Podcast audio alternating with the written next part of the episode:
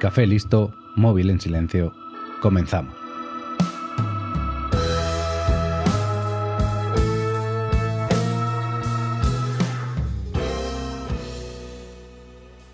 Hoy te traigo la que puede ser para mí una de las mayores aventuras de la historia de la humanidad.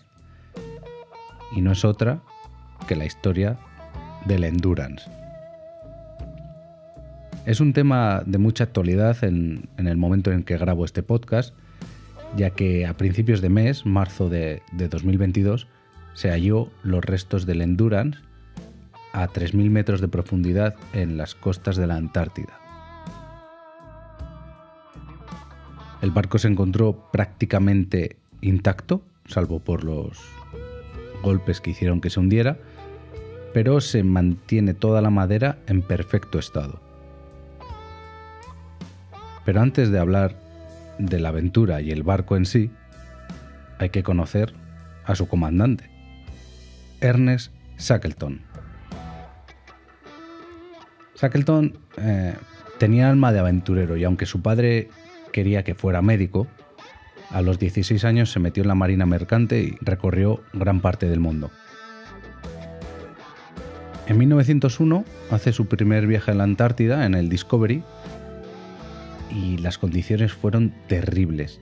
Y antes de acabar la exploración enfermó gravemente, incluso tosiendo sangre, y le mandaron para casa, le tuvieron que mandar para casa cosa que él se tomó bastante mal y se lo tomó como una humillación personal.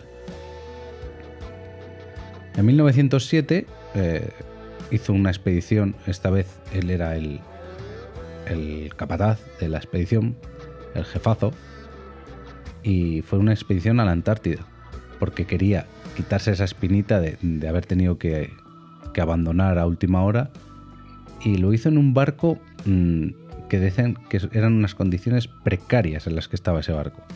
Pero aún así, hizo la expedición, tuvo un éxito brutal, haciendo valiosos descubrimientos y a su llegada a Inglaterra fue nombrado caballero. O sea, se quitó la espinita, pero muy bien quitada. Y el Endurance, la otra parte de esta historia, fue un barco construido en Noruega, pensado para usarlo como atracción a turistas adinerados, para darles vueltas por los mares helados, y para utilizarlo en expediciones de caza de osos polares. Estaba diseñado para aguantar los golpes del hielo y su casco era el doble de grueso de lo normal. Tenía unos refuerzos increíbles y lo construyeron sin reparar en gastos. Y esto les llevó a una bancarrota. Tuvieron que vender el barco lo tuvieron que vender por debajo del precio de construcción, ya no por debajo del precio estimado del barco, perdiendo dinero de los materiales. ¿Y a quién se lo vendieron? Pues a Shackleton. Se lo vendieron por 67 mil dólares. De, aunque lo tuvieran que vender barato, la gente que, lo estaba construyendo lo vendieron más o menos contentos, ya que Shackleton ya tenía una fama como intrépido explorador y estaban eh, agradecidos de que ese barco por lo menos contribuyera y, grabara su nombre en la historia. Y vaya que sí lo grabó. Vayamos a la expedición. En 1914, Shackleton elige una tripulación de 26 personas, pero a la hora de zarpar se les cuela un polizón. Este polizón se había presentado como como posible marinero para, la expedición y no y le rechazaron. Pero él tenía muchas ganas de ir a la Antártida y correr esa aventura que yo creo que se arrepentiría y se coló en, en el barco. Cuando lo descubrieron, Shackleton le dijo, cuando escaseen los víveres, los polizontes son los primeros en ser comidos. Y este hombre le contestó, quizás deberíamos comerle a usted que hay más de dónde sacar. Bueno, cosas de marinos bravos de, aquella época. Como te decía, el 8 de agosto eh, zarpa el Endurance con 28 personas, las 26 personas elegidas, Shackleton y el Polizonte, rumbo a su misión.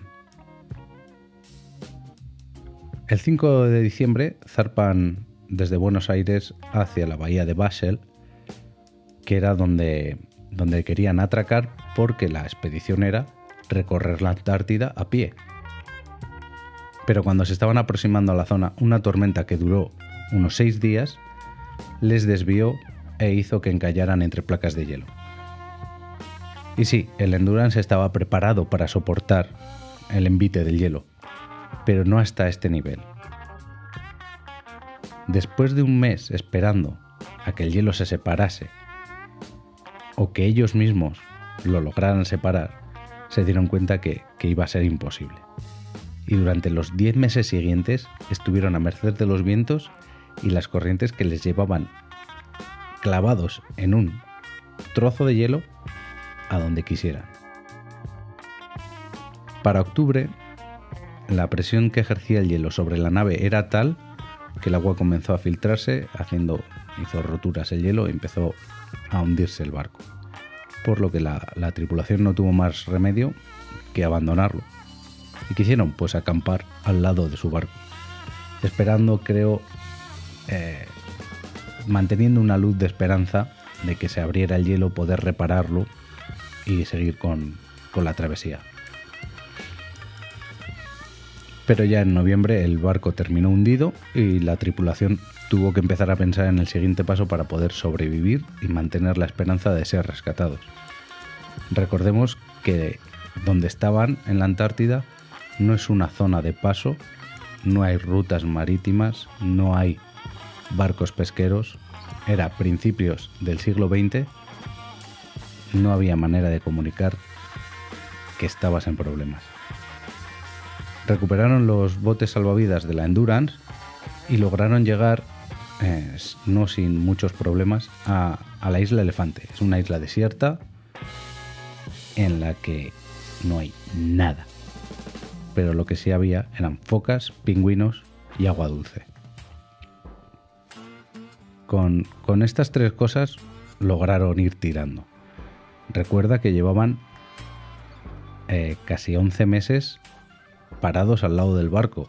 Se acabaron todas las provisiones que tenían para, para su expedición y el encontrar focas pingüinos pues le solucionaba, le solucionaba la comida.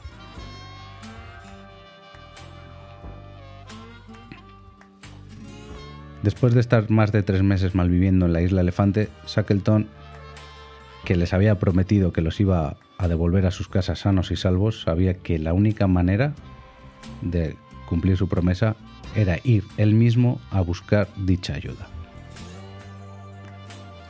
Llevaban más de un año esperando una ayuda que nunca iba a llegar, así que seleccionaron el mejor de los tres botes salvavidas y el carpintero de la tripulación lo reforzó con partes de los otros dos.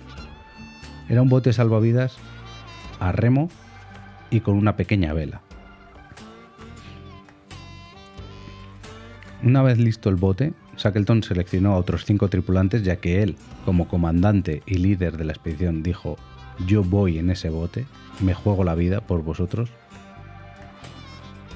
Y entre ellos estaba el capitán Worsley, que este tío era un maldito genio.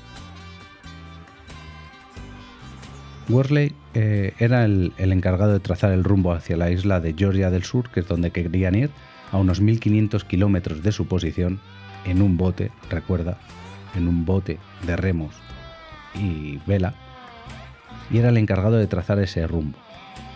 ¿Y con qué?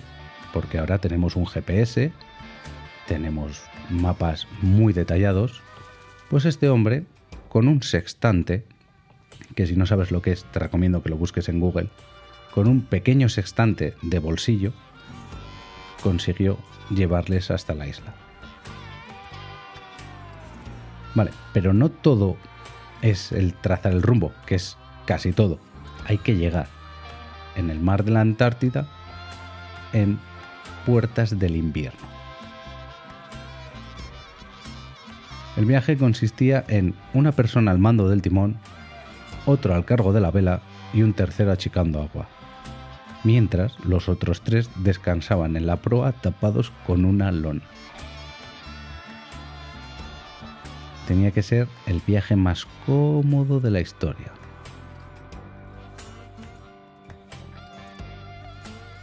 Dieciséis días después de lanzarse en esta misión prácticamente suicida, llegaron a la costa más deshabitada de la isla. Ya es mala suerte llegar a tu destino y encima llegar al peor sitio.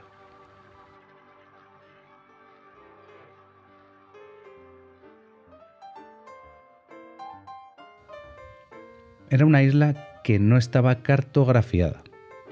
Así que otra vez, con ayuda del sextante, se fueron en busca de sus salvadores. ¿Por qué fueron hasta esta isla? Porque en esta isla, perteneciente a la corona inglesa, estaba un puesto ballenero. Entonces sabían que iba a haber alguien que les, que les proporcionara ayuda.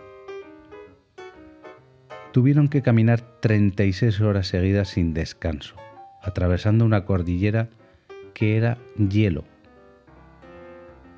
Pero finalmente llegaron a destino. Pero debido a la llegada del invierno, los de la isla Elefante no pudieron ser rescatados hasta tres meses después de la marcha de Shackleton y los otros cinco. Tres meses sin saber si van a venir a por ti o no, si tus compañeros han muerto o no. Increíble. Y así, casi dos años después de iniciar esta aventura, llegaron a Inglaterra los 28 tripulantes. Shackleton había cumplido con su promesa. Llegaron todos sanos y salvos. No todo lo sano que desearías estar, pero vivo. Esta aventura está considerada por los, por los historiadores como una de las aventuras más grandes de la navegación, sobre todo el tramo de navegar con un bote 1500 kilómetros en el mar de la Antártida. Y llegados a este punto, cualquiera en su sano juicio no querría volver a ver un copo de nieve en su vida. Pero Shackleton no. Shackleton era un aventurero y estaba enamorado de la Antártida. Y como además no había cumplido su misión, en 1922 emprendió otro viaje a la Antártida. Pero este sería su último viaje. Shackleton murió de un paro cardíaco mientras dormía en su camarote frente a las costas de la isla de Georgia del Sur, sitio en el que años antes había encontrado la salvación y ahora la muerte. Y hasta aquí la historia de Shackleton y la Endurance. Y como lo prometido es deuda, en menos de 15 minutos te he entretenido o lo he intentado. Un saludo.